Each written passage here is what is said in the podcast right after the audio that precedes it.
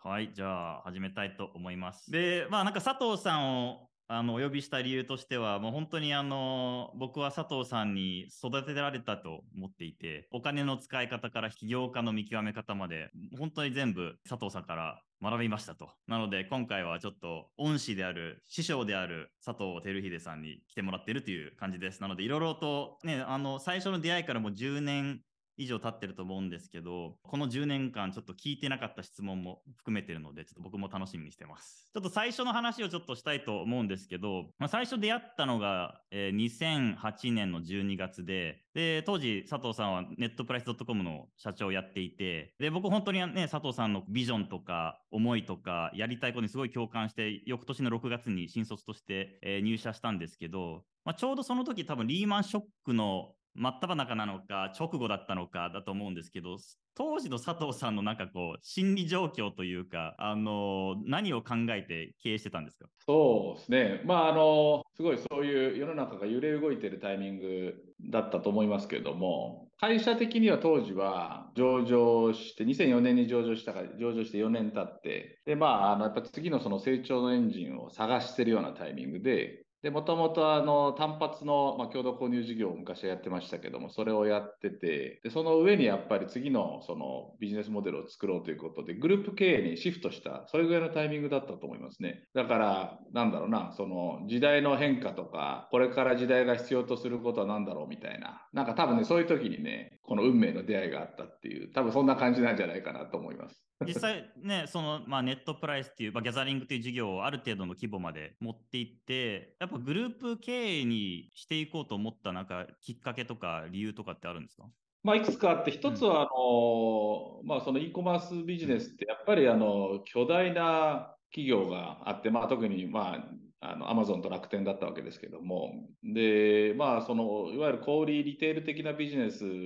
だと、どうしてもその、そういうその巨人たちとの戦いっていうのが、まあ予見されたし、あの、向こう10年、20年ずっとあると。まあその中でもそのオリジナリティ高めて成長していくってやり方もあったんですけれども、まあそれよりもその、まあ違う種をまいて、えー、まあ会社がその面で成長できるように、一つの線だけじゃなくてですね、面で成長できるようにしておかないと、まあ、未来の成長がないかなと、まあ、いうふうに思って、まあ、グループ化したっていう、そんな感じですね。その時なんかこう、インスピレーションじゃないですけど、ここを結構参考に考えて、その新規事業のネタだったりとか、まあどういう領域に広めるかだったりとかって、どの辺を見てたんですか？もうね、だいぶね、昔すぎて だいぶ昔すぎて、まあ、今日多分すごいそれ懐かしい話をヒロに取り出してもらって、なんかもう本当にね、あのこういう場で、まあ多分ね、こういうそのセッションを持つのってほほぼ初めてなんじゃない？いや、初めてだね。だからちょっと不思議な気持ちになってる。そうそうだからね、なので、まあすごくあの僕も楽しみだし、あの掘り出してもらえると昔の記憶を掘り出せてありがたいんでどんどんあの聞いていただければと思いますけど、うん、そうだな。まああのまあ、とはいっても、そのコマース領域のことをメインでやろうと当時は思ってたので、まあ、そうすると、その、まあ、エコシステム化、あまあ、今でいくとプラットフォーム化みたいな、あのまあ、それがそのちっちゃい規模でも何らかのその仕掛けを作ろうと思って、えー、まあ、アマゾンなんかで見ても、まあ、本だけじゃなくて全てってやってどんどんどんどんその顧客との接点をこう増やしていったと思うんですけども、まあ、楽天もやっぱり楽天のその生態系というのを作ってきてたから、まあ、何らかの形でその生態系を作ろうというふうに思って、まあ、小売と、それから当時やり始めたのは中古ですね、そのリテールと、まあ、リコマース。でそうすると1人のお客さんから小売で物を売って、今度その後買い取ってで、2回やっぱり顧客の接点持てたので、まあ、それからそのクロスボーダーという、あのまあ、ちょうどそれぐらいのタイミングで、まあ、日本本の商品への関心が世界中から高まってきてましたから、まあ、クロスボーダーを作ろうということで、まあ、やっぱり面を、あの顧客との接設置面積をですね、もう少し増やそうと。参考にしたら、やっぱりそのテックのコマース系のプラットフォーマーのあの顧客とのその接点の作り方ってのはやっぱり、まあ、やっぱり参考にしたかなっていう気がします。実際、あの、同じような時期に結構アリババも注目を浴びてたと思うんですけど、佐藤さんが見るこうアリババの参考になった部分とか、こうインスパイアされた部分とかってありますか？いやいや、もうインスパイアされまくりでしたけど、ちょうどまさにそうだね、そのヒロと会ったぐらいの時に、ジャック・マーさんとあの日本にいらしてたんですよね、そのタイミングで。で、そのタイミングでお会いして、で、あの、まあ、翌年は、あの、彼らの10周年のイベントが講習であったから、まあ、そこもお邪魔させてもらったんですけど、やっぱりエコシステムの作り方ですよね。で、その時に、まあ、特に中国のあの発展時期だったから余計多分そこのエネルギーが高かったと思うんですけども、やっぱりその豊かになりたいとか、あもっと稼ぎたいとかっていうエネルギーをあのビジネスモデルの中にやっぱりものすごく組み込まれてた。もともとアリババっていうのは B2B で始まって、まあ、タオバーっていう C2C があのそのそこに後から追加されましたけど、やっぱり基本的にはその稼ぐ欲求、その成長する欲求がエンジンで、で、まあもちろんタオバーなんかはプレミアムであの手数料ゼロからスタートしてますけど、で稼いだ分からちょっとお金をいただくっていう。まあ、やっぱりエンパワーメントの思想っていうのがすごくあの成長のエンジンの中に組み込まれててですね、まあ、それはやっぱり特に新興国でのそのあの成長モデルになるだろうなって、まあ、その時にある意味、まあ、あと10年ぐらいやってきましたけど、ひらめかせてくれたのがアリババとの出会いだった気がします。ね、その社長、ネットプライス .com の社長業を15年ぐらいですかね。そうですね、10うんちょうん、ちょうど15年。15年で、上場企業としての社長も2004年以降だから、9年、9年10年。ぐらい。うん、実際ね、本当になんかプロダクトをゼロから作るところから、まあ、上場も経験して、まあ、その15年間でなんか学んだトップ3のレッスンって何ですか？うん。まあ、あのまずビジネス面では、まあ、これ上場前、上場後の自分のそのあの成長とか発見とか葛藤とかですね、まあ、そういうのを振り返るとなんですけれども、まずビジネス面では、やっぱり一番大事なのは、顧客中心の動きっていうのが、まあ、改めて常に大事だなということはあの学びとしてありまして、でこれどういうことかというと、まあ、どうしてもあの、まあ、上場していくと、まあ、四半期の売上成長であったり、粗利の成長であったり、まあ、あの利益の成長であったりですね、まあ、そういったものをかなり短期的に求められてくるので、えー、まあ、あのいろんな意思決定をする上で、やっぱりそういうその数値的な面にあの、まあ、アテンションが行きやすくてですね、でそうするとその顧客にとってのバリューとか、顧客からのそのあのサティスファクションとかっていうところが、あのどうしてもそのアテンションが行きにくくなった時期が僕的にはありまして、やっぱりどんなに会社が大きくなっても、まあ、顧客との接点、顧客にとっての価値、えー、まあ我々がそれを作れてるのかっていうのは、やっぱり第一義的に置かないと、中期的にやっぱり成長がしなしにくくなっちゃうなということを感じました。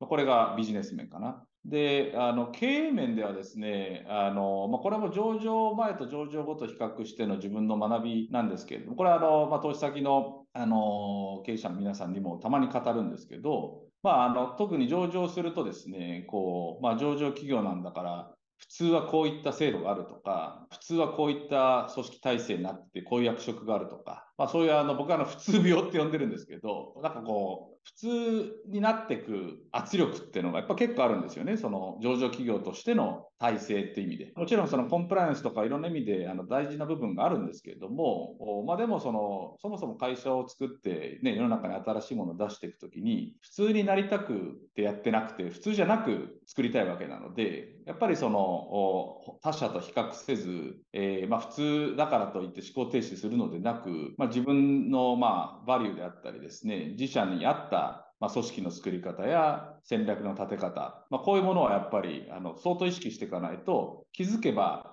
なんか他の会社とですね、えー、似たような事業形態になってたり、まあ、平準化、平均化しすぎてですね、結果一致がなくなると。まあ、こういうあの普通病に侵されやすくなるのもやっぱり、あの、まあ、様々な、あまあ、上場企業の悩みどころかなと思うので、まあ、ここはあの、まあ、強烈にですね、やっぱり自分たちで常に意識を持っておく必要があるなということを思いました。僕もだから波があって、なんか上場直後は、やっぱりその、まあ、普通の会社はっていうところにすごくその意識がいってしまってですね、まあ、結果、あの、いろんな揺り戻しがあって、軌道修正もしたりしたんですけども、まあ、それが2つ目かな。で、経営者っていう観点でいくと、まあ、やっぱりあの会社の代表というのは、どれだけその遠くを見てられるかっていう、まあ、最も多分会社の中で遠くを見てるべき存在でですね、まあそのまあ、当然その短期、中期、長期全体で俯瞰する必要があるんですけども、まあ、よりその対極的に、俯瞰的に、長期的に物事を見るっていうのがやっぱりトップの仕事なので、まあ、これもさっきのその上場後の市場からの圧力っていうのは、あのまあそれをさせることはやっぱり難しくするんでですね、ここもやっぱり、まあ、特に上場前のあの代表の方には、その辺をアドバイスしたいなと。過去10年先ぐらいは見て、まあ、やっぱ経営戦略を立て、えー、まあ事業投資戦略を立て、えー、やっていくということがやっぱり代表は大事だなっていうことを改めて学んだ気がします。うん、いや普通病っていう言葉が面白いですね。実際そのなんかこう中長期に物事を考えるために取った行動だったりとかこういう取り組みするといいよみたいなのってありますか？まあ、やっぱどんだけその自分の目線を上げられるか広められるかっていうとこだと思うので、まあ、できるだけあの違った存在の人に会うっていうのは、やっぱり、まあ、トップだからできることだと思ってまして、まあ、それはやっぱり世界中にあの非常にそのユニークなカルチャーを持った会社も世界にはあって、まあ、日本にもあると思いますけども、当然。なので、やっぱりあの自分とは全く違う存在の人、会社の規模であったり、領域であったりですね、会社でなくても、その、あの、なんか長々と存在している存在ですよね。例えば、その、もう本当にその家業で、まあ日本でですね、まあ500年続いている会社なんかもあるわけで、なんかそういう会社、普段その日常からこう離れたですね、そのベンチマーク、まあ学び取りっていうのをできるネットワーキングっていうのはやっぱり、あの長期で物事を考える際、あるいは根本的に物事を考える際に結構大事かなというふうに思います。で僕いろんな本をすごいその雑食に読むんですけど、植物の本とかね。あの、で、結局その植物の中に例えば雑草という存在があって、なんかその雑草っていうのは、あの実はその、あの、その様々な生き物がある中でこんな役割を果たしてて、で、まあ、例えばそんな本を読むと。でそうすると、それがじゃあ自社のポジショニングとか、あ雑草のポジショニングっていうのはその生存戦略であって、ということは我が社にとってはこうだなみたいな、もうこういう、なんかこうなんでしょうね、その思考をこう、本当にその縦横無尽にですね、あの、時空を超えて場所も超えて、当然業種は超えて、なんか学び続ける。で、そうすると、その中でその長期的な目線が養われたり、まあ、対極的なその視点が養われたりするっていう、なんかそんな気が今もしてるし、あの、まあ前、前もそう思ってやってましたね。なるほど。じゃあ、インプットをどんどん多様化して、まあ、会う人もどんどん多様化して、まあ、自分ごと化するみたいな感じですかね、本当に。そうですね。で、その中でその自分に当てはめていったり、あの、まあ、学び取って吸収して自分流にやってみるっていう。うん、うん、やっぱり社長ってその、まあ変な話、その上司がいないじゃないですか、もう、もはや。うん、で、そうすると、やっぱどんだけその違う存在から吸収できるかっていうところだと思うので、まあやっぱり自分のその活動範囲、あの情報取得範囲をです、うん、あのあるいはその感性を広げていくっていうのは、やっぱり会社の成長にかなり直接的に直結してくると思うので、そこはやっぱりそうかなと思う。もし覚えてたらなんですけど、あの雑草以外になんかこのインプット、この人と会ってとか、この本読んで、なんか意外にこう、なんか自分が経営した事業に活用できたみたいなのってあったりします？うん。なんかやっぱり歴史書みたいなのはあって、その例えばあの、まあ、ローマ帝国の時代を書いてるあの塩野七海さんっていう作家いらっしゃいますけども、まあ、もう本当にそのローマ史をずっと書かれてて、まあ、なぜローマ帝国がそこまで長く発展したのかっていうのを、まあ、僕はそこからこう受け取るようにしてますけども、まあ、そうやっぱり歴史書とかそうね、まあ、あと追体験っていう意味ではやっぱりその本当にその歴史上の偉大な人たちがあるいはまあ自伝であったりあの自伝じゃないケースもありますけどやっぱ電気的なものをなんかもやっぱり面白いかなと思いますね。人ね人はまあいろんな人に会ってるからちょっとなんか 難しいですね。なんかあの、誰からでも、だからそれこそ本当にものすごいその年齢が上で世界的にトップノッチで活躍してる CEO から、本当にその、まあ10代、20代で、あの、若いくて、あの、なんでしょうね、その本当にその若い視点から物事を見てる人から、あるいはアーティストから、なんだろう、あの、根本的な要素はなんか多分通じるところがあって、まあやっぱりその何か新しいこと、特に新しいことを仕掛けようとしている人たちのマインドセットっていうのは、なんかこう世界共通のものがある気がしていて、まあもう本当に超ランダムにあのフットワーク軽く世界中どこでも行くようにしてるんですけど、うん、具体名挙げるの結構難しいかも。そうだよね。あの僕から見て佐藤さんってセレンディプティの鬼だなと思っていて なんか絶妙なタイミングですごい人と会ってるとこが多いなと。これセレンディプティってなんかこう科学化できるもんなんですか？あ本当そうだよね。いやそこは本当に僕も関心があってまあやっぱり縁っていうのは、まあ、あの自分は実はその20代の時に、まあ、本当にそのどちらかというとその、まあ、自分を試してみたくて、まあ、会社を作って経営してってやってきたんですけどでその時にあの結構ご年配の方々から「いや佐藤君これもご縁だね」というふうに言われてた時期があったのね。であのいやご縁だねってなんか別に今あったばっかじゃんみたいな思ってた時もあったんですけどなんかまあまあこの年になってやっぱ改めて思うのはその人との出会いっていうのはやっぱりなんかちょっとそのの絶対的な何かこう意味がある気がしていて、なのでその人と出会った時に、まあ自分の中で無意識に考えるのは、まあ無意識だから、まあ、多分意識的にも持ってるんでしょうけど、なんだろう、この出会いは何の意味があるんだろうなと。その、この出会いは僕に何を気づかせようとしてるのかというようなことを考えながら、あの人のお話を聞いたりしてます。で、そうすると、なんかこうすごいその、すってこう、初めてお会いした方の話がね、この頭とか心とかに入ってきて、えー、で、そのお互いの関係性がそこから作られていくんですけども、なのでやっぱり縁、縁から木が生まれて、機械が生まれて、で、その木が熟してまたその縁が深くなっていくって、なんかそういうその繰り返しは、まあこのどれぐらいですかね、15年ぐらいは特に感じますね。でそういう中で、あのまあまあ、あの自分のその恩師となる方からいただいた話があって、柳生家の家訓っていう話を聞いたことがあってね、その時にね、そのまあ、あのこういうふうに言ってたんですけども、その詳細は縁に出会って縁に気づかず、仲裁は縁に気づいて縁を生かさず、で大祭、大祭ってのはもう本当にその、あの、まあ、立派な人はって意味だと思うんですけども、うん、袖振り合った縁も生かすと。要するに袖っていうのはその着物の袖ですね。なのでもう本当にそのちょっとしたきっかけや出会い自体も、あの、縁として生かしていくっていうのが、まあ、本当のその縁のあの紡ぎ方なんだと。いうようなお話があって、で僕それ聞いて本当にそうだなと思いましてですね、大体今までのさまざまな重要な意思決定や新しい領域への展開も大体人との出会いから生まれてるので、なんかそういうその出会いとか、あの新しい関係性の作り方っていうのは、おそらく多分最も意識してることかもしれません。うんなるほど、うんいや僕もなんかいつも佐藤さんのそばにいて気づいた点としてはなんかこう一人一人と話す時に、うん、なんかその人の成り立ちだったりとか、うん、ね、今どういう人とつながってたりとかどういう情報に触れてるみたいなのは結構掘っていってなんかある意味佐藤さんが過去に出会った人とか過去にあの触れた情報をうまくこうつなげていくなっていうのは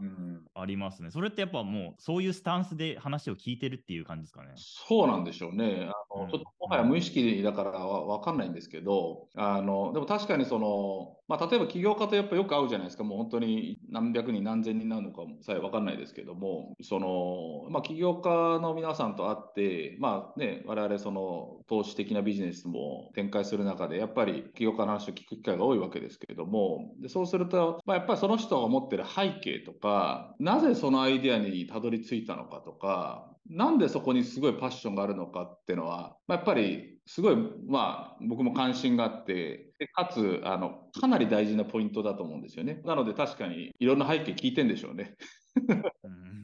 多分めっちゃ聞いてるでしょうね。ねうん、でやっぱ好奇心もあるし、そのでなるほどなと、だからこんなにパッション持ってこのビジネスやってんだっていうのがあると、まあ、これはその、投資するしないっていうところも、あのやっぱりね、会社作ってゼロから立ち上げるって、それは並大抵のことじゃなくて、大体あの、悪いこと10個の間に1個で1個あるぐらいの頻度じゃないですか。うん、で、そうすると、やっぱりね、なかなかうまくいかなかった時に、どんだけ踏ん張れるかとか、貫けるかとか、やってるかっていうところがまあ大事になってくると思うんだけど、そうするとやっぱりその背景が理解できてることで、まあ、彼なら彼女ならこれはあの絶対やり遂げられるっていう、まあ、そこにやっぱ確信を持てるかどうかっていうのがあって、まあ、その上でね、あの我々も投資すると思うんですけど、なのでやっぱ確かにその方を形成している、あるいはその方のアイデアをにたどり着いたバックボーンっていうのは、やっぱ相当無意識に見てるんでしょうね。うん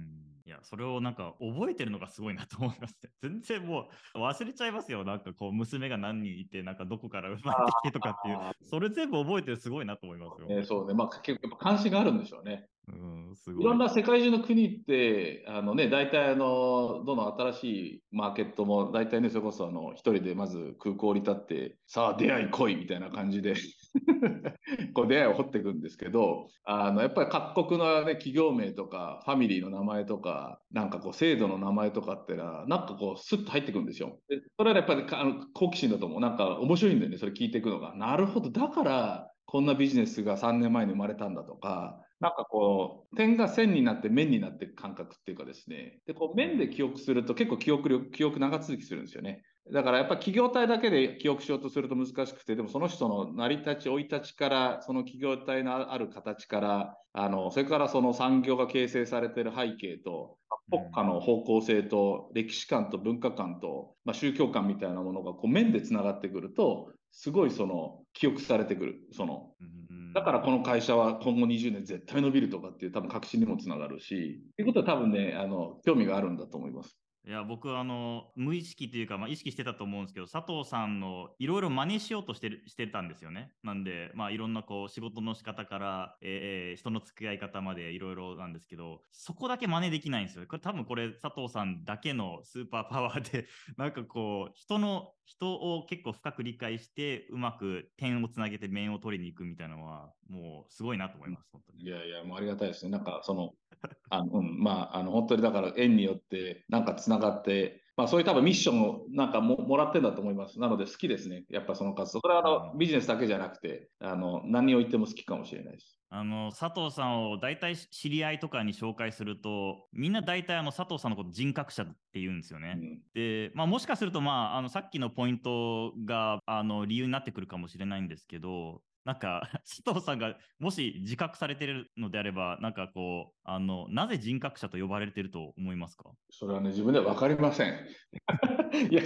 まずそもそもちょっと人格者かどうかも怪しいから、うん、あの、うん。逆にじゃあ佐藤さんが人格者だなと思う人ってどういう特徴なんですか？うん、そうですね。いろんなその多分捉え方とかがあると思うんですけど、やっぱりなんか根本的なものを持たれてて、それはその根本的な考えとか、まあ自分のその、まあ、美学とか、あ思想とかですね、なんかこうそういうものがまずベースにあって、で、その上で今度その他を受け入れる懐の深さとか、違いへの理解とか、まあ、これも起業家との付き合いでいくと、そのね、事業経営していくといろんな課題があるじゃないですか。その時にやっぱ起業家が相談したい先っていうのは、ものすごい困った時に相談したい先っていうのが一番多分ありがたい存在だと思うんですけど、そういう時にやっぱりこう懐が広くないと、あれ受け入れの雰囲気がないと相談しにくいじゃないですか。なので多分、あの、まあ、僕がこう、あ、この人は素晴らしいなと思う人っていうのはそういうその思想を持ってて、でもその受け入れの心があって、さらに面白いのが、もしかしたらその好奇心によって結構お茶目で、なんかこう、まあそういうそのすっごい大変な時にも、時にジョークが飛んでですね、ジョークを飛ばせて、えー、でもそのふとまたあの真剣な議論に戻っていくことができるってなんかそういうあの存在。まああの自分の周りにあの結構さまざまなあの国の方々そういう存在の方々いらっしゃるんですけど、まあ、自分もやっぱそういう存在になりたい、えー、と思いながら生きてて、えー、でそういう人たちやっぱりそのまあ少なくともその表面上はまあいろいろ多分ねあのみんなやっぱ人間なんであのいろんなあの課題もあるし、まあ、矛盾もあるでしょうしいろんなものがあると思うんですけども、やっぱりその精神的に安定してて、一貫性がある、うまあ、そういうふうに見える存在ってのは僕は特に好きですね。うん。 by name でこの人だってありますか、ね、あの description の中で。そう、あのまあ、それでいくと、そのまあ、あのちょっと遠い世界の人の方がいいと思うんでですね、いや、うん、僕3年前ぐらいにあった、なんかすごい出会いがあったんですけど、もう本当インドの山奥で、まあ、インドのその、まあ、ケララという、まあ、山奥というか海沿いなんですけども、うん、あの僕はその temple と言われる場所を訪ねたんですね。で、まあ、これは知り合いから紹介されて絶対その人になった方がいいって言われて行って、で、あの、まあ、まあ、その方は、その、もともとその、 GAFAM と呼ばれる会社のうちの一社に超初期から投資をしている投資家で、うん、あの、本当にその兆円以上のアセット持たれてるっぽいんですけども、全くそんな感じじゃない場所にいて、でも世界中のことが全部把握できてて、で、世界中のそのネットワークを持たれてるでも、すっごいシンプルに生きてる方だったんです。なので、あの、で、その人と何話すかっていうと、もうほとんどビジネスの話しないんです。が、この宇宙の話とか、縁みたいな話、うん、方みたいな話をして、で、あの、今度その、あの、またおいでよって、今度その、フォーチュン500ってまあ、とある自動車企業の CEO が、この山奥来るからさ、みたいな、そんな話でまた、あの、で、その後 COVID になっちゃったから結局それいけなかったんだけど、なんだろうな、その、まあ人格者、ああいう人になりたい。その、すごい懐が深いんだけど、全部分かってて、誰とでもつながってて、でもすごいシンプルに生きてるっていう、なんかこう、まあ僕はあの、今年48になるんでですね、まあ人生半分過ぎてきてましたから、もう少しそういう存在になっていきたいなっていうふうに ちょっと専任化していけると ちょっとまだあのいろんなあのデザイアというか、まあ、そういうものでこうあのドライブしている時もあるんでですね、うん、なんかそういうそのもっと根本的なものでドライブしていくような形で人生後半戦いきたいなってなんかそんなことを思ってる。じゃあどんどん専任化していく佐藤さんですね。あの一個佐藤さんに話してないエピソードがあって、これ佐藤さん人格者だなと思った瞬間が、えっと、僕はネットプライス .com に入社して、うん、多分1年経った後なんですけど、うん、えー、まあ、佐藤さんとばったりトイレで会って、うん、で、まあ、手洗うじゃないですか、はいはいはい、でペーパータオルで手を拭くじゃないですか、はい、でその時あの、まあ、前の人が多分散らかしたのか分かんないんですけど結構ペーパータオルが散乱してたんですよね。あのトイレの中で。でそれを佐藤さんが一個一個拾ってゴミ箱に入れる姿を見てやべえみたいな社長がそんなことやってるみたたいなことでちょっと僕はあの感激を受けたんですけど。それ素晴らしい。誰それ？いやいや佐藤さんですよそうですか。いや、まあ、うん、まあ、やる、やるときあるでしょうね、多分。それは、なんか、なんですか、誰かに教えられたものなんですか？こう、なんか、トトイレの、あの、ペーパータオル拾おうとかって、ど、どこからその、そういう影響を受けたとか、すごい気になってるんですどうなんだろう。どうなんですかね？でも、気になるじゃないですか、まず。まあ、後から来る人も、綺麗な方が気持ちいいだろうし。でもね、これちょっとまあ、あの、確かにそういうゴミ拾ったりするときあるんですけど、これは、あの、その前からやってたんですけど、あの、なるほどなと思った話としては、登山家のアルピニストの野口健さんっていらっしゃるんですよね。で、あの、まあ、あの、すごいその日本代表する登山家であって、かつ、まあ、環境活動家的な方なんですけど、なんかで、あの、コンファレンスかなんかで彼が話してるのを聞いて、彼はあの山登ると、あの、で、ゴミが落ちてると必ず拾って持って帰るんですよ。で、どんな高い山でも。で、結構それってすごいことで、やっぱり少しでも軽くしないと自分の命に関わったりするわけじゃないですか。だけど、それはやっぱり拾拾って帰るんですと。で、なんで拾うんですか危ないじゃないですかみたいな質問があのどなたからあっていややっぱりそれを見たものの責任として私はその見たもののそれを見てしまったものの責任として自分はその行動をしたいんですという話をしててなるほどなと思ったことがある。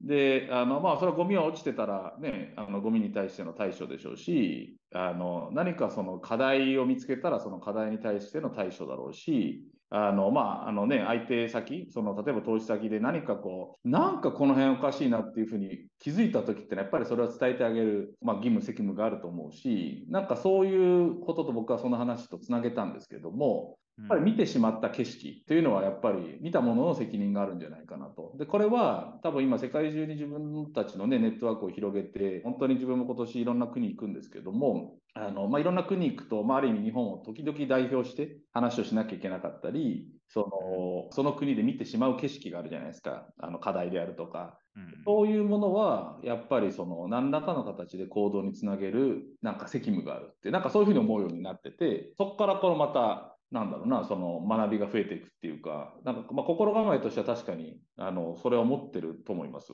うん、なるほど。あ、このゴミの話で忘れてた。まあでもある、なくはない気がする。うん。うん、いや、多分無意識にやってたんだろうなって思いましたね。大事です。なんかその、ゴミだだ大事だなと思いました、本当に。うん。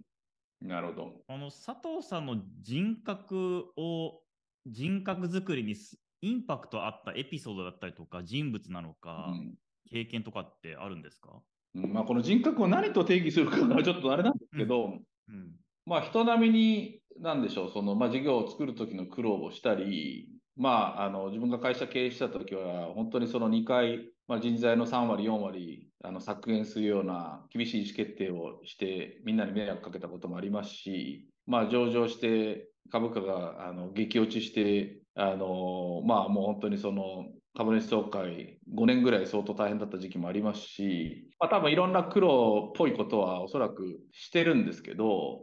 まあ、結局なんか起きることっていうのは多分意味があってそれをあの解決するだけであってみたいななんかそういうちょっとある意味割り切ったあるいは達観した考え方っていうのは途中から持ち始めてですね。まあ、あのそれがその自分の今のスタンスっていうのを多分形成してるんですけども、そのさっきのそのゴミ拾いとか、ああいうそのところをその人格的なもので結びつけるとすると、そこが何によって形成されたのかわからないですよ。ただ、でもなんかさっきの野口さんの話なんかも、その、なんかの表紙に聞いた話なんですよ、それ。だからそのコンファレンスにたまたま行った時に、そういう時にやっぱりこう届いてくるメッセージっていうのは僕は大切にしていて、あのでさっき言ったようにそれを自分のその経営とか今後の活動とかに、まあ僕はね、そんな山登る人じゃないですけど、なんかそこからこう違う形でそれを消化して、あの自分のその中身にしていくっていうのは常にしてて、うん、なので、そうね、そういう生き方をしていくことで、結果的になんか練り上げていければいいかなっていうふうに思ってますね。うん、なるほど。うんまあ難しいけどね、課題が起きたときに、いや、これは課題が起きてありがたいって、あの常に思えるかって言ったら、そんなことなくて、うわーみたいなのもばっかあるけど、ね、その、まあ、投資先で、うわーみたいな、特にこの2、3年なんかはね、いろいろありましたけど、まあ、それでも、できるだけその、感情のベルト、得意な時は泰然としててですね、まあ、こう、失意単然って言いますけど、失意の時はですね、こう、淡々としてるっていう、なんかこの、すごいいい時も、すごい悪い時も、なんだろうな、自分のその感情のベルトですね、その、あの、帯をこう、できるだけ一定化しとく。で、そうすることで、その自分がこう崩れなくて済んだり、あの、すごいニュートラルな状態で、まあ課題に接したり、機会に接したり、成功体験に接したり、失敗体験に接したりすることができるので、なんか自分は最近そういうその、そのゾーンで自分をいるような、あの、ことを心がけて生きてるんですけど、うん、なんかまあそういう、だから自分の中でそのキーワード的なものとか、あまあ座右の銘的なものとかっていうのは、自分の中にいつも残すようにしてます。まあ、さっきのあの名として、そのこれはもともと任天堂のあのあの山内さんがお好きな言葉だったら、うん、この得意単全失意大全っていうあの言葉なんですけども、まあそういう、なんかこう、やっぱりあの響く言葉っていうのは自分の中に常にインストールしようと努力しているかもしれない。さっきの八木家の家系なんかもそうですけど。うんなるほど、すごいね。本当にいろんなところからインスパイアを受けて、うん、まあ、ある意味、自分のフィロソフィーにしていってるって感じですね。まあ、そうなんでしょうね。多分そう言えるんだと思います。じゃあ、ちょっとスイッチ切り替えて、ちょっと自分の話に持っていこうと思ってるんですけど、うん、ぶっちゃけベースで全然いいんですけど、うん、あ僕ちなみにあのあの最初佐藤さんに出会った時のメールを読み返したんですけどなんかめちゃくちゃ生意気だなと思ったんですよ自分が。あの今読み返すと、まあ、今でも生意気かもしれないですけど あの今読み返すと多分今の自分この人とメールやり取りしてたらなんかいらいらづいてもうなん かこいつ誰やねんみたいな感じに言ってたと思うんですけど佐藤さんは何が僕と会った時の、まあ、まず印象を聞きたかったのとな何が何を感じて何が見えてたんですか？その時。なるほど。あれだからそれヒロが本当に21とか22とかそんな時だよね最初でやったの21で、入社したのは22ですね。はい。そうね。うん、そうね。うんとね、あの、いや、やっぱり最初からその何か感じたんだと思うんですよ。スカイプでも話したし、で、まあ、話してした時にやっぱりこう、なんか違うなと。あの、なんかこの人はなんか持ってるなと。で、それはやっぱりその自分の考えがあって、まあ、意識も高くて、まあ、なんか多分一言でいくと、なんかこう未来的なものをね、感じたんだと思うんですよ。で、あの、で、それ、その時やっぱり組織はまだとは言っても結構オペレーショナルな事業をしていて、あの、オペレーショナルな事業に、あの、入れちゃうと、この未来的なものがこう、消されちゃうというふうに思ったから、あの、まあ、社長室的なものを作って、あの、そこにヒロに来てもらって、で、そこからね、その女を立ち上げたり、いろんなことを、あの、したりしたと思うんですけど、なので、やっぱりその未来的な、なんかこう、要素を、あの、当時のヒロからもすでに感じたというふうに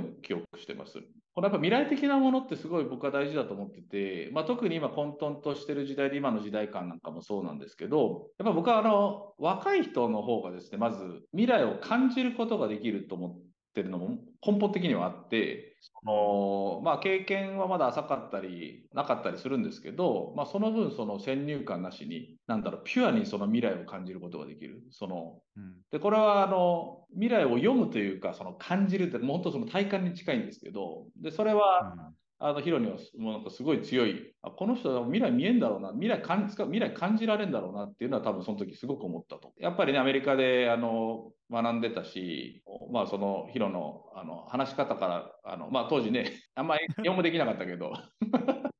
英語。ひどかった 日本語はあのもう本当にあの敬語の毛の字も多分知らなかったと思うけど、うん、あのでもやっぱりヒロのそのあの目線やあのその未来感から学びたいというふうに思ってで、あの、ぜひ一緒にやろうよって言ったんだと思います。なんか、多分僕が多分10年間一緒にやってきて、多分佐藤さん一度も多分反対意見出したことないと思うんですよね。その僕が提案したことに対して。うん、で、よくその中22、3歳でなんか何も経験ない、ちょっとある意味ちょっと調子乗ってる若造にそこまでこう信じて任せられたなと思ったんですけど、うん、佐藤さんその時はなんかわかんないですけど、その育成方針なのかわかんないんですけど、なんかあの考えてたことってあるんですか？うん。まあでももね、ヒロの場合は、あの、まあもう、あの、僕僕は、あの、見立てとした当時もそうだし、今も、あの、全く同じで、やっぱり、あの、自ら学ぶ力がすごい高いと思うんですよ。その、まあ、吸収力とも呼べるし、まあ、セルフラーニングスキルがものすごい高い。なので、あの、まあ、何かその、まあ、ゴール設定をしたり、あるいはその、まあ、あの、プロジェクトを立ち上げることさえ見えれば、あとはもう、あの、どんどんセルフランして、ドライブしていくだろうなというのは昔から思ってたし、あの今もあの全くあの、まあ、昔以上に思ってると思います。で、まあ、確かにそのそうかもね、その反対はしたことないんでしょうね。反対したことないけど、多分いつも同じ問いをしてるんじゃないかと思うんですけど、で、ヒロどう思うのと、多分そう聞いてると思います。で、これは結局、まあ、その問いに対して答えが返ってくる中で、まあ、しかもその答えの中身というよりも、ものすごいよく考えて出した答えなのかどうかを多分見てる。うん、うん、であのでね、当時その、さらにその、まあ、オンラボの立ち上げプラス、YC 周りのね、うん、いろんなスタートアップにバンバンも投資してこいよと、ヒロどんどん決めてってよっていう話でやったと思うんですけど、あれもだから、あのヒロがその考えて出した結論なので、まあ、これがうまくいくいかないは、さておき、まずやってみようっていうふうに思ってた。その時多分返ってくる答えがあの考えてない答えだったら多分あのいろいろ反対してたと。なので、あの結局多分そこでで、特に投資業に至ってはあの正解なんかそもそもないので、あのまあ、やっぱそういうふうにその仮説を持って考えて、で、リフレクションしてまたその精度を上げていくっていうことがそもそものプロセスなんでですね。なので、うん、まあそうやってったと思うんだよね。ありがとうございます。だから聞いててすごく 嬉しいのと、まあね、あの佐藤さんの周り結構かなりこう成長した方々って多いなと思っていて、人の可能性の見極め方だったりとか育て方みたいなって、なんか基準とかフィロソフィーってあるんですか？うんそう、まあ、本当にね、難しいあの質問なんですけど、まあでもやっぱりなんかこの内面から出てくるエネルギーはあると思うんですよね。その自念型っていうか、まあ、自ら自分を燃やすことできるエネルギー。で、まあ、これはやっぱりリーダーシップ取る人とか、あのまあ、起業家と言われる人にはもう絶対に必要な要素で、あのでそれはおそらくその人のバックボーン、背景から来てて、だからまあさっき言ったみたいに、その生い立ちを聞いたり、あの思想を聞いたり、あの人生哲学を聞いたりするんですけども、おまあ、そういうやっぱりあの能動的なあのエネルギーっていうのは、多分一番見てると思います。うん、うん、で、あとやっぱりその、まあ、さっきの思想も、思想を持ってる人ってやっぱりすごくその信頼しやすいと思います。そのやっぱり自分の考えや、まあ、自分の美学や、あまあそういうものをやっぱり持ってる人っていうのはあの一貫性もあるし例えばこっちが質問した時にあのこっちが質問なんですよ。こっちのその期待に沿う答えを別に求めてるわけじゃなくてあのどこまでその根本的にその人がそう思ってるかっていうのは僕は知りたくてまあそういうそのやっぱり思想を持って生きてるかあどうかっていうのはあの信頼性にもつながってくるのでなんか多分その辺もちょいちょいいろんな話しながらあ見てってるんじゃないかなと思うんですよね。あの別に日本人もあのあのインド人もインドネシア人ももう本当国を越えてそこは多分同じでそこを見てる気がする。結構ねあの佐藤さんってもう本当にトルコだったりとかインドネシアだったりとかインドとかアメリカとか日本の起業家と話していて、うん、なんかここは見極めるときにここは共通してる部分と、逆にちょっとこう、あの国によってちょっと意識変えてる部分とかってあったりしますか？多分見るポイントは一緒で、あのまあ、その人の思想や背景や、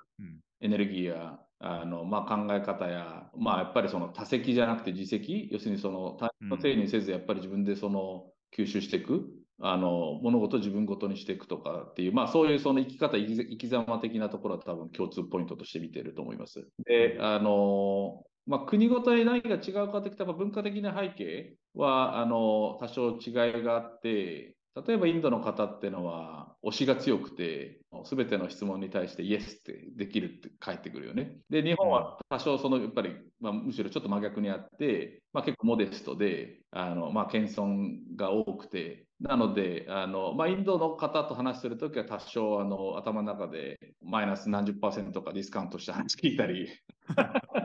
であの、まあ、日本の方と話するときはむしろプラス20%で話聞いてみたり。っていう多分そのグラデーションっていうのは多分つけてるんですけど。でも根本的になんか見る場所っていうのは同じような気がする。うん、あとね多分あのいろんな同じような問いを違う角度で聞いてみたりするのもちょっと心がけててでそうするとやっぱりその一貫してるのか一貫してないのかっていうのがやっぱ見えてきてビジネスやってみないとあの結果は分かんないんであのいいんですけど、なんだろうな、その一貫した軸を持ってやってるのかどうかっていうのは、あの最後の踏ん張りの一番大事な場所になるんで、結構見てるので、なんか多分その辺は国境を越えて聞いてる気がする。うんうんうん、佐藤さんのスーパーパワーのもう一つで、まあ、インド人でもアメリカ人でもこう信頼関係構築するところかなと思ってるんですけど文化を超えた信頼関係の構築ってなんかコツとかってあります、うん、そうですね。多分その一番最初に接点作る接点をいただく時っていう感覚ですけどは多分もう本当にその方向感のない思惑がないなんかこう素の関係を作るようにしてて、まあ、それでビジネスになろうがなる前が、一緒にしようがしまいが、あのそういうの関係なくですね、巣の関係、まあ、巣ってあのスードンのあの巣なんですけど、そのもう全くプレインなあの関係性、えー、で、こう1対1であのお話しするようにしてます。で、その上で結果、その何かそのタイミングからなんか一緒にやるときもあるし、わかんないけど、なんか3年後、5年後に再び木が熟したときに何かが始まるときも結構あって、あの、なんかこうしようと思わず、あの、まず関係を、あの、始めるっていうところが一つかな。なので、これは国境を越えてですね。まあ、国境を越えていろんな国の人たちとすごいニュートラルにっていうのは、これ自分の中で振り返ってみると、まあ、今なんか特にね、すごいそんな感じになってますけど、多分根本的には、僕はやっぱ高校時代の自分の原体験が結構多分影響してる気がしてて、まあ、高校はあの、日本の高校途中で中退して、あの、まあ、イタリアにある、このインターナショナルスクールにたまたま入ることができ、行かしてもらって、で、世界中からあの70カ国ぐらいから友達が来てたのね。で、あの当時1991年から93年って本当にソビエト連邦が崩壊して、あのまあ、特にあの辺っていうのはあの東欧の人たちも多かったので、まあ、いろんなその動いてる時期だったんだけど、まあ、あのそれ本当に世界中のその国々の友達と、まあ、屋根の下で暮らして、まあ、夜中語り合ってっていうその国境を越え当然その人種を越えまあ、食べるものも宗教観も違う人たちと2年間共に過ごしましたと。で、その時に気づいたのが、あの、まあもちろんいろんな違いはあれど、すごい根本的にはやっぱり同じなんだなということを思ったことがやっぱり多くて、まあ変な話、その人間なんでやっぱ悩むところなんかがあって、悩むところも似てて、なんだ結局あの何人でも悩むところ一緒なんじゃんみたいな、まあ当時思春期だったから、それこそあの、大体あの、悩むことって2つで、異性に関して悩むのと、えー、それから自分の未来に関して悩む。うん、なので、まあ、それをやっぱり語り合っていくときに、あこれ、まあ、パレスチナ人で、パレスチナの人もいたし、イスラエルの人もいたし、アフガニスタンの人もいて、パキスタンの人もいて、まあ、それこそアルバニアとかね、ね、日本にいたときに聞いたことなかったような国々、あのの方々も友達がいてね。で、なので、だけど、その、あの夜な夜な話し合って語り合うと、すごい実は同じようなところで人生を悩んでたりしてて、その時に、あのまあ、僕当時言葉ができなくて、まあ、そこは言葉言葉で頑張ったんですけど、あの、あ、これ人類みんな同じなんだなというふうに思いました。なので、もう本当にこあのアフリカのいろんな国々の人もいたから、まあ、肌の色が違えど、あの仕草が違えど、なんかね、そこはね、多分その時の原体験があのあって、で、日本に戻って、日本で自分のビジネスやろうと思って戻ってインターネットに出会って、まあ自分のビジネスやり始めてなんだけど、まあ今特にね、BNEXT で世界中に改めてネットワークを張って、まああの世界中にコミュニティを作っていく中で、なんかそこがもう一回こう改めて自分の中で今つながってきてる気がしてて、すごく嬉しいし、多分そこから、まあその背景があるから多分今のあの感覚で、あの世界中の人とイコールで関係性を作れてるんじゃないかなっていうふうに思う。もうイタリアでの経験が結構もうかなり異文化交流だったから、もう。結構それが生かされてるんです、ね、あまあそれは本当そうだと思う。うん。残り質問3つあってですね、うん、1つ目がお金との付き合い方、うん、あの1個これ佐藤さんからすごい影響を受けていてある意味ちょっと学んでしまったことみたいな感じなんですけどあの佐藤さんって活動費をあんまり 会社に請求しないじゃないですか。なんかその結構自己負担することが多い、うん、と思っていて、うん、なんかそこのなんかこう、お金の付き合い方とか使い方ってなんかフィロソフィーとかってあるんですか？多分そこ結構あると思う。やっぱりお金ってのはすごいパワフルで、うん、まあ、意味もあってあの得られると嬉しいものでもあって、ね、人助けもできるものでもあるんですごい大事な存在だと思うんです。で、まあ、大事な存在でパワフルな存在がゆえにあのやっぱり正しく付き合うってのが、やっぱりあの大事だと思ってて、まあ、そういう意味ではすごく確かに、あのそういうその、まあね、自分たちが一生懸命やみんな、みんなで一緒にやってるプロジェクトである会社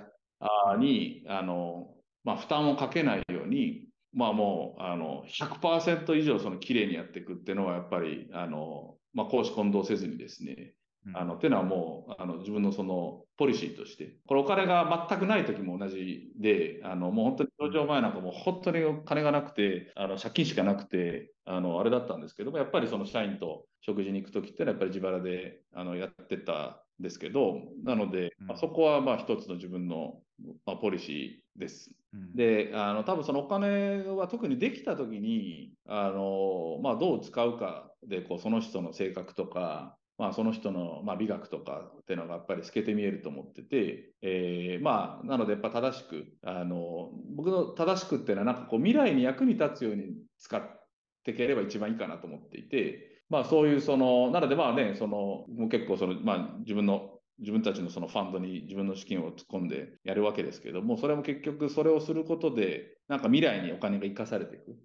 っていう、その今の今の消費じゃなくて未来への投資みたいな、なんかそういう感覚であのお金と付き合ってます。で、あのその活動費ってさっき言ってたけど、その確かにあの、まあ、世界中その旅して出張して出会ってコンファレンスとか行ってっていうのもあの基本的に全部自腹でやるのはそれがその直接 BNEXT の短期中期に役に立つかどうかがやっぱ分かんないですよね。それはやっぱり、まあ、直接的なものはそこでメイクセンスすると思うんですけれども、直接的じゃないけど、もしかしたら5年後、10年後につながってくるかもしれないものっていうのは、やっぱり、まあ、自腹で、あのそのリンケージが見えないんで、あの自腹でやるべきかなというふうに思って、まあ、やってたりするんだけど、あの確かにそこは昔からそうだし、今後もずっとそうなんだと思います。いや、すごいなと思いますね。そ そその感覚、そうですね。だいぶ僕もすごい影響を受けてます。まあ気持ちいいよね。なんかその方がなんかすっきり自分の中で整理できるというか。うん、なんかまあ矛盾が一番なさそうなところはありますよね、そういう意味でも。そう思うんでね。うん、残り2つで、はい、えっと、佐藤さんの目標、うん